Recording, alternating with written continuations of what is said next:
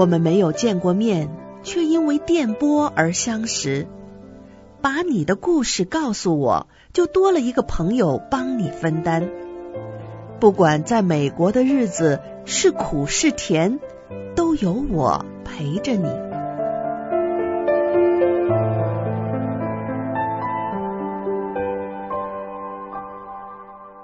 明明信箱，mailbox 明明 at gmail dot com。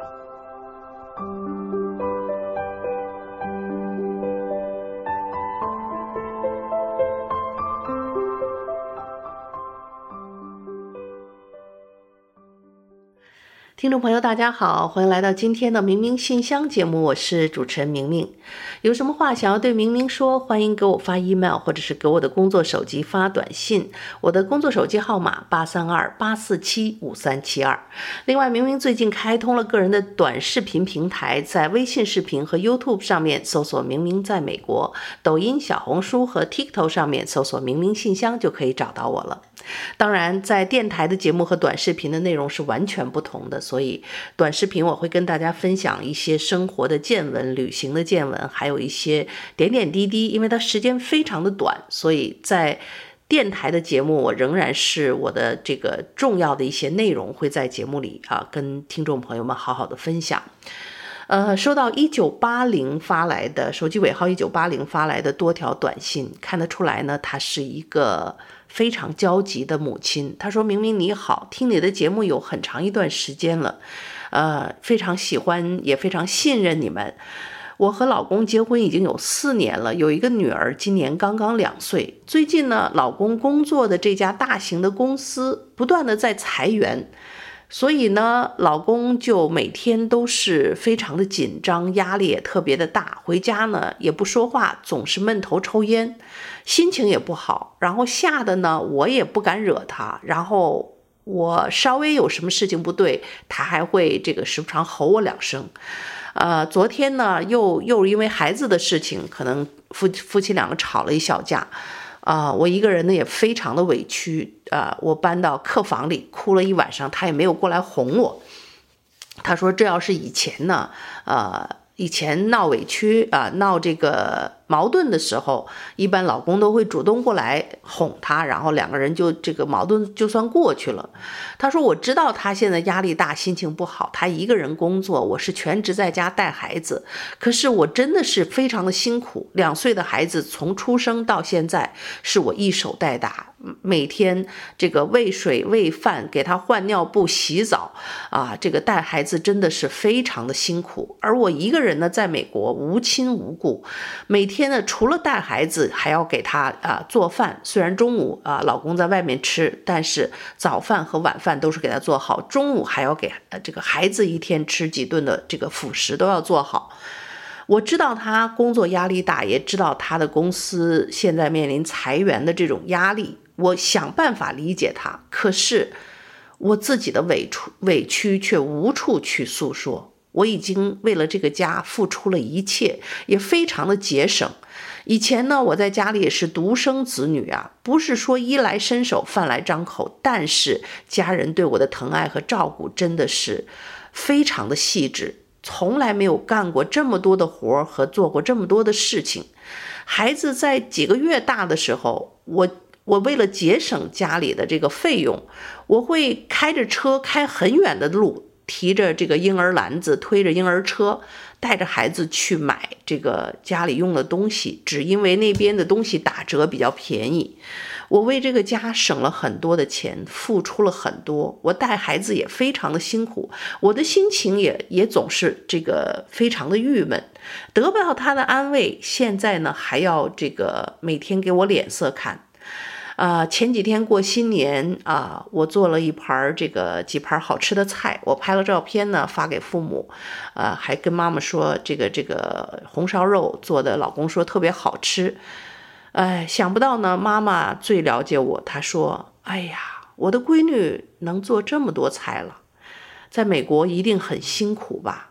小时候妈妈都没有让你去做过家务。现在你居然什么都会了，自己当了妈不容易吧？看到妈妈发的这个微信，我真的是泪如雨下。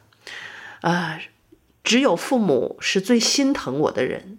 我现在一个人嫁到美国，啊，这个当初跟老公早年感情还是很好的，可是现在结婚四年，加上可能是他单位的这个裁员的压力的问题，我们的日子现在过成这个样子，眼看就要快过春节了，他还整天拉个脸给我脸色看，我现在还是睡在客房，他也没有过来哄我。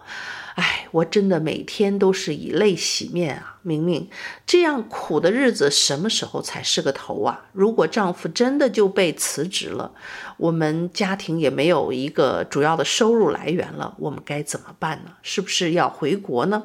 可是回国也要面临找工作的压力呀！想一想，我也压压力山大呀。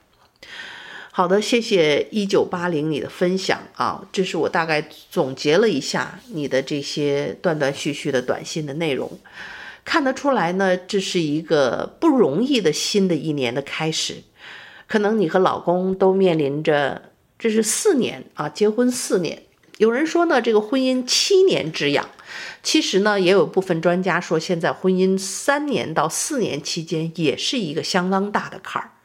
因为人的这个初期恋爱的荷尔蒙大概最长时间也就持续到三年左右，那么三年之后婚姻关系的这个经营就需要一些新的这个荷尔蒙去代替，比如说慢慢的淡化了这个当初的这种激情以后，能够转成一种亲情，同时又有一种绵长的这个爱情的基础，这本身就是对婚姻的一个考验。那么作为你呢，作为一个第一代的移民。来到美国无亲无故，这个生活和这个周围的环境变化是一个巨大的改变，这本身对你也是一个巨大的一个压力，可能你你不曾想过。在最早就是嫁到美国来，只身来到这边没有亲朋好友的情况下，其实这就是一个相当大的赌注。你在赌自己的未来，在赌自己的幸福，在赌你来一个新的城市、一个新的国家，是不是能够适应这里新的生活？那么，当然，在你全力的去适应这种新的生活的时候，你突然发现，我费了这么大的努力去适应新的生活，去适应新的这个为人妻、为人母、照顾孩子这么辛苦，可是到头来呢，却什么都没有得到。想得到一个安稳的家，男人的疼爱没有得到，想得到内心的平静和这个安宁，似乎也没有得到。我觉得。恐怕你除了我们有出人为母的开心以外呢，其他都是苦涩和艰辛，看得出你的心酸。而且你说在家里父母从小都照顾得那么好，到了美国什么都要学会，这一点其实同样作为女人，我跟你是这个深有感触的。呃，很多人都是如此，我也是一样。还有我身边很多的朋友，我们何尝不都是如此呢？谁以前做过妈呀？这当了母亲以后，当那个哇哇坠地的小宝贝来到你的怀里的时候，那么柔软，那么稚嫩，你就是这个世界上他最重要的依靠和靠山。我们没有理由不强大，我们没有理由不去照顾他，就像你的父母那一代从小严密的呵护你一样。现在风水轮流转，我们是长大成人，我们要变成那个能够依靠的山和那个为孩子们遮风挡雨的大树了。抛弃抛弃掉啊、呃，独生女孩子的这心态，我觉得这个这个这个感觉就是你回到父母身边的时候，我们就变成了孩子。只要一天父母在，我们回到父母身边就可以撒娇耍赖，就可以做一回孩子。尽情的去做，但是离开父母，回到自己的小家，捧起自己手里那一团小肉肉，抱着自己那个两岁的稚嫩的孩子的时候，我们没有理由不强大，因为我们已经是成年人了，有一个小的生命，他在依靠着我们，我们只能够去变得强大。所以，学会做这一桌的菜，学会从小。怎么样去照顾孩子一日三餐？怎么样给他换尿布？怎么洗澡？怎么给孩子制定营养健康餐？怎么给他安排他的生活节奏？怎么样能够保护孩子不去生病？我想，这都是一个全新的课题，一个全新的作为一个给成年人的考验。我经常看到呢，美国有很多人给这个孩子办成人礼，一般十七、十八岁啊，就是你看，尤其是墨西哥裔的这些西班牙裔的呃年轻的孩子，而且经常是穿的特别漂亮的那种礼服啊，然后去公园拍照啊，甚至还要办一个隆重的 party，就是成人礼。其实我觉得这个成人礼非常有必要，就是那一天。就像婚礼一样，你对所有的人宣布，从这一天起我是成年人了。除了宣布的那一天是一些庆祝，其实这件事情意味着成年人就要长大，从此以后承担起做成年人的责任和义务了。那么今天，作为一个孩子的母亲，作为丈夫的妻子，你就是在艰苦的、辛苦的承受着作为成年人的义务和责任。所以放下委屈啊，大家都是这么过来的。想要去呃回家耍耍赖，这个衣衣来伸手、饭来张手呃这个张口的日子，就回家去看望一下父母亲。啊，我很快呢把我的护照换好之后，也要回国探亲了。哎呀，每年就是这样，每次都是一回家，一躺在妈妈的身边，还有哥哥姐姐围绕，我就瞬间变成以前家里那个老小。什么活都不用干，他们还觉得我什么都不会啊！而且从小照顾我已经成他们的习惯了。哎呀，那日子舒服的。但是你心里明白，这些舒服只能是你的幸运，有你爱你的这些家人们他们的付出。那我回家呢，也乐不得的就受着家人的爱呵护和照顾。那嘴甜的就说几句，父母就特开心了。哎呀。妈妈做的饭真好，有妈的孩子真幸福。说这话我也是心里话。那母亲呢，她也觉得有这么一个依赖她的小女儿，她也觉得很开心。所以我建议你呢，如果觉得委屈，该休息的时候就带着孩子回娘家去看看，休息几天。跟丈夫呢，也可能会小别胜新婚。回来呢，话再说回来，丈夫的这个压力的问题，其实我觉得这个压力真的是如影随形啊。他的压力，男人不像我们女人啊。你像你今天这压力山大，你会跟明明讲，你会可能找身边的闺蜜，我们会把这个压力一定的讲出来，释放出来。可是男人跟谁讲？很多人就是把这些苦憋在肚子里，憋着憋着就变成一座火山，所以可能就会在这个时候，他真的是无心也无力再去客房哄你回家，或者哄哄你回回你们的主卧室了。所以这个时间不妨给自己一个台阶下，哎，带着孩子回娘家看看，中国也解禁了，或者是呢，这个呃另一种方式，给他做点好饭呢，留个纸条呀，然后这个偶尔去啊、访问一下他的呃卧室，主动访问一下，访问完你再回你自己的卧室，所以你也不丢面子，但是对他的关心呢，该有要有，因为在这个时候，夫妻可以说要是共同啊、这个要。啊，共患难的时候就要到了。有些时候，我就不得不说，其实女人干了很多的事情啊。有的时候在家里，尤其是做家庭主妇这一块儿，你真的要是请一个人打扫做做饭，你请一个保姆照顾孩子，一算你就算出来了，这一个月你的工作量值多少钱？可是呢，由于我们没有请人，你做全职太太。哎，这个久而久之呢，别人就看不到你的付出，都认为一切都是值得的啊，都是应该的。我在外面赚钱养家，养你吃喝，你在家照顾孩子、照顾家是应该的。其实呢，你倒不妨想想自己具备什么样的能力，走出去是一个很好的选择。因为作为一个家庭，我以前经常也跟其他的听众朋友在讲，两个人既然结婚，就像合资企业的这个互相支撑两股东一样。你不能指望这棵大树永远都撑在那儿，它也有累的时候，它也有运气不好，它也有它虽然努力工作，可是公司大的方向经营不善，就被被迫裁员的时候。裁员之后，当然美国这种状况你也不用太过担心，因为对失业的补助金呐比较高，领失业救济金，大家暂时的生活也没有太大的问题。当然我不知道你家里的经济状况如何，有没有贷款等等。如果有些贷款呢，可能会是一个大问题。那如果真的老公被裁员，可以考虑把房子换小啊，或者把手里的房子卖掉，租房子住，暂时先度过这个难关。那老公呢，既然能够在大公司工作的好好，即使被裁员。员呢，你也不要太担心，因为呢，美国整个现在疫情后期经济还是会慢慢复苏起来的。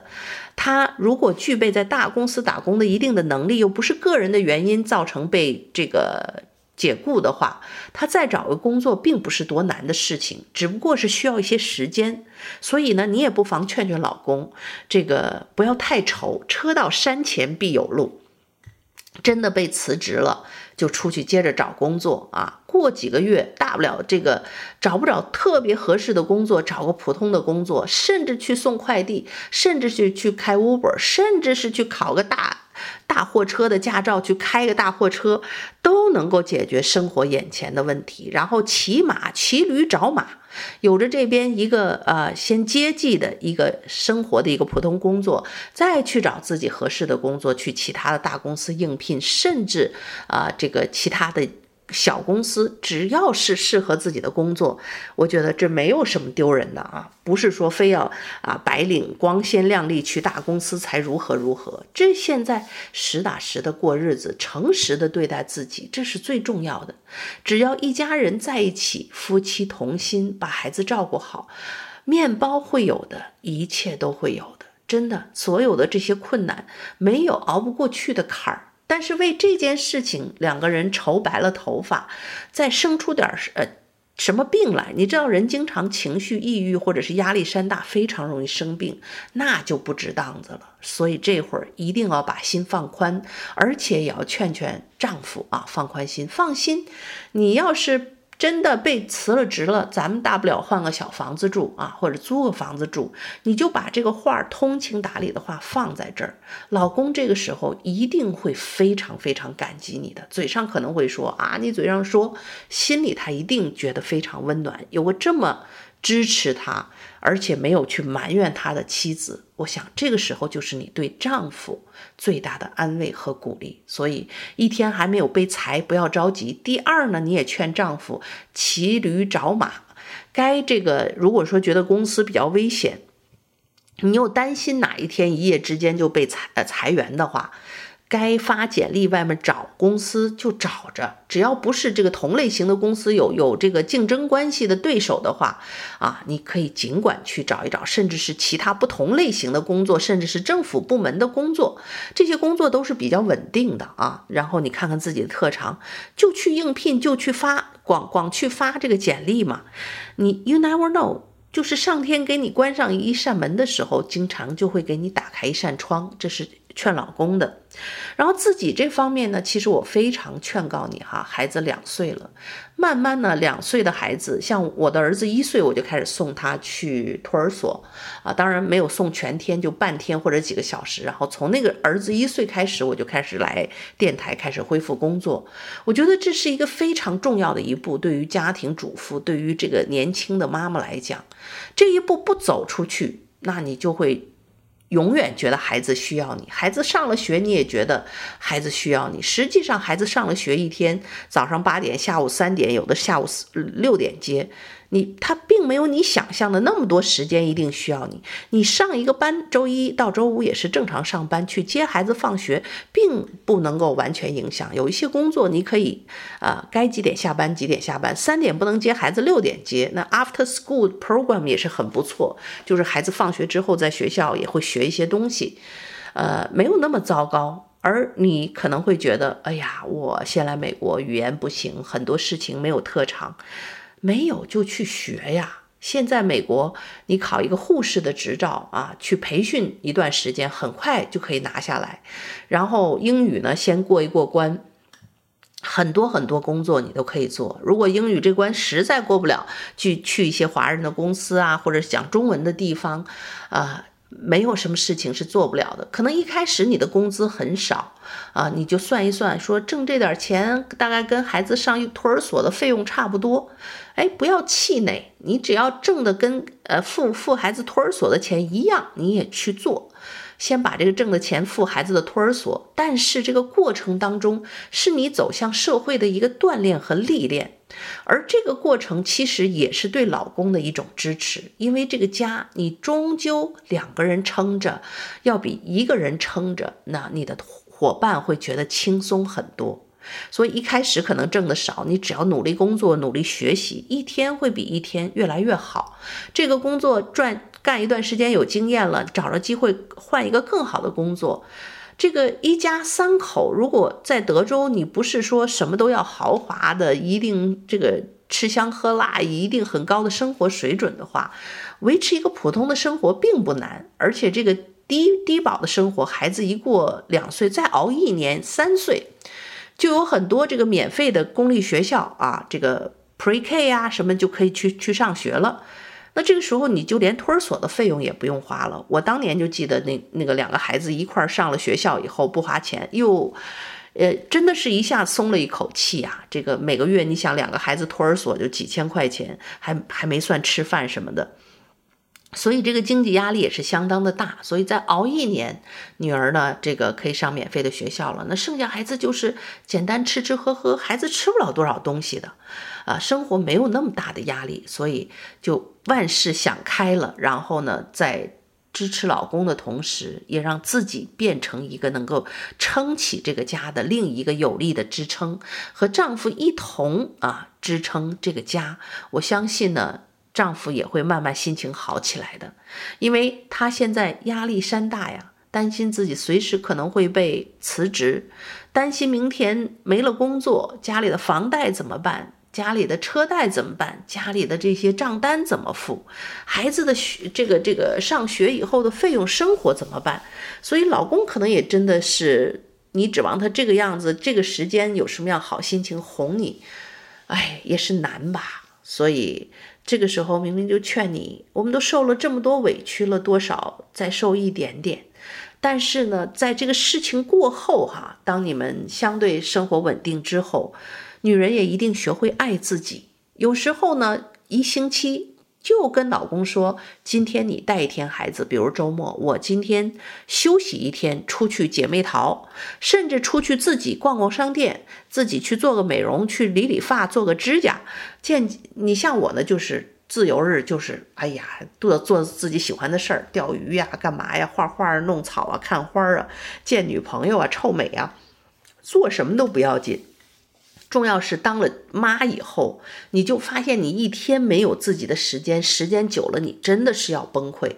所以一个星期哪怕只有一天啊，这一点你要跟老公提出来。当然，老公也可以有一天自由日。这样呢，比如说这个这个周六或者是周五啊，你你休息，他可以出门去跟同事啊喝一杯，或者是呃这个打个球，踢个足球。总之呢，就是让彼此哪怕有半天的时间啊，要怕一天太多，就半天的时间。一到晚上，今天晚上你给宝宝洗澡啊，妈妈今天自由日，晚上见闺蜜去了，晚上逛街去了，就是一个放松的时候，一定要对自己好一点。这个时候，你大概就找到了一个心理的平衡。其实生活当中呢，这个总是为别人着想的人，有时候就是自己吞下很多的委屈。有时候我也属于这样的人，就比如说。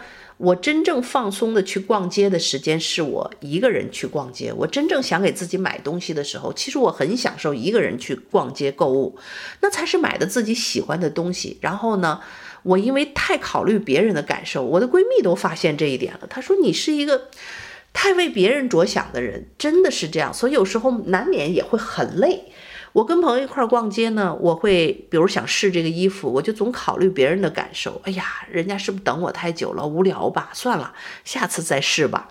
然后呢，比如说我想去看那个那个家居的区域，那跟我一块儿逛街的女友可能不想去那边，或者我知道她不喜欢。哈，我可能想买那些家居的什么东西，那她今天可能就是想买衣服。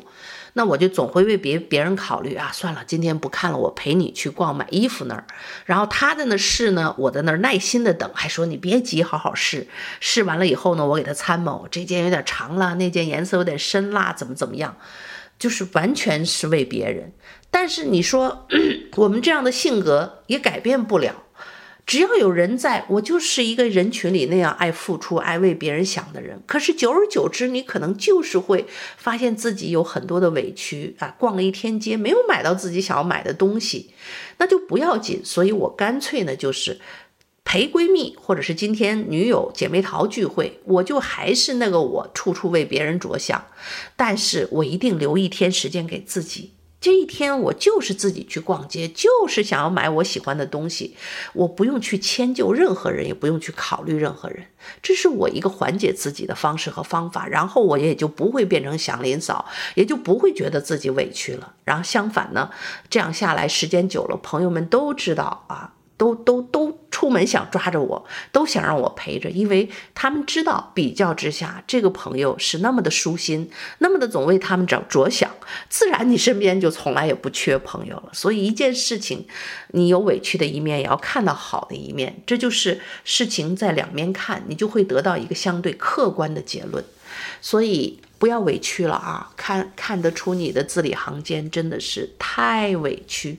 如果可能，很想给你抱一抱，啊，如如果有机会，也可以回回家去看一看啊。中国解禁了，回到妈妈的怀抱去享受几天我们做孩子的这个幸福和快乐。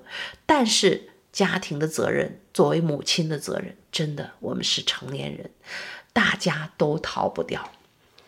然后呢，在尽了这些责任之后，撑起家的天的时候，学会抽出一点时间，好好的爱自己，找到自己心里的平衡，找到属于自己生活里那点点滴滴的小确幸，哪怕是绣个花儿，哪怕是画一幅画，哪怕是弹个琴，哪怕是唱着这个五音不全的卡拉 OK 都不要紧，自娱自乐。这个世界上没有任何一个人是真的能够陪我们永永远远的。孩子到了十八岁就离开家，孩子有了爱人，有了家庭，他顾不上我们。爱人也是如此，虽然叫做老伴儿，老伴儿，可是真正能吃到一起去，玩到一起去的老伴儿，琴瑟和鸣到这个甜蜜如初的人，不是没有，少之又少。所以永远要学会爱自己，而且生活里多几个闺蜜，多几个感情的支柱，有孩子的爱，有爱人的爱，有闺蜜的。有父母、你的亲人的、朋友的，还有同事的，还有在事业上取得的成就，所有这些五六个精神支柱，你都要有，才会让自己立于不败之地，而且能够长久的保持心理的平衡。这是明明作为一个这么多年啊。也也在努力去追寻的一个状态，也有委屈的时候，但是我会想办法找到它的平衡，所以很想跟一九八零就这样分享一下。我想你是我的妹妹的年龄，啊，非常希望我们都能够顺利的度过这样一段啊这个不容易的成长成长的日子，让自己日趋成熟，变到四十而不惑吧。好了，由于时间的原因，今天的明明信箱就到这儿，要和你说一声再见了。再次提醒大家，明明开通个人的短视频平台，在微信视频和 YouTube 上搜索“明明在美国”，抖音、小红书和啊 TikTok 上面搜索“明明信箱”就可以找到我了。再次感谢您的收听，我们下次节目再会。